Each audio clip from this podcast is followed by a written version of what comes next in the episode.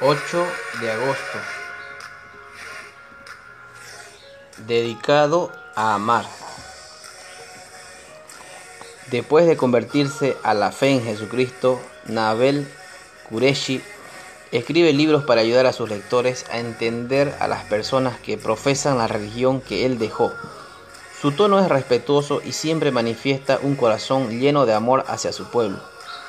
Qureshi dedicó uno de los libros a su hermana, quien todavía no ha puesto su fe en Jesús. La dedicatoria es breve pero poderosa. Estoy rogándole a Dios por el día en que podamos adorarlo juntos.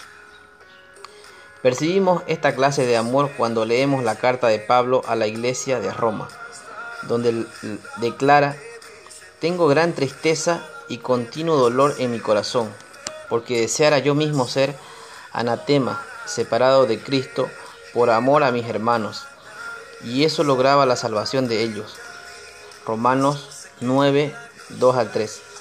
Pablo amaba tanto a su pueblo que prefería ser separado de Dios con tal de que los judíos aceptaran a Cristo. Sabía que al rechazar a Jesús rechazaban al único Dios verdadero. Esto lo motivaba a instar a sus lectores a compartir con todas la buena noticia de Jesús. Que hoy nos consagremos con espíritu de oración al amor que se duele por aquellos que amamos.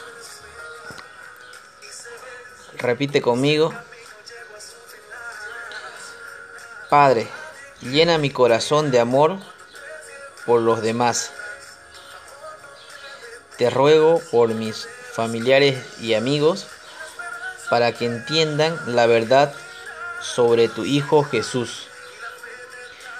Que tengan un bendecido día y recuerda, debemos amar a aquellos por quienes Cristo murió y a aquellos en quienes Cristo vive.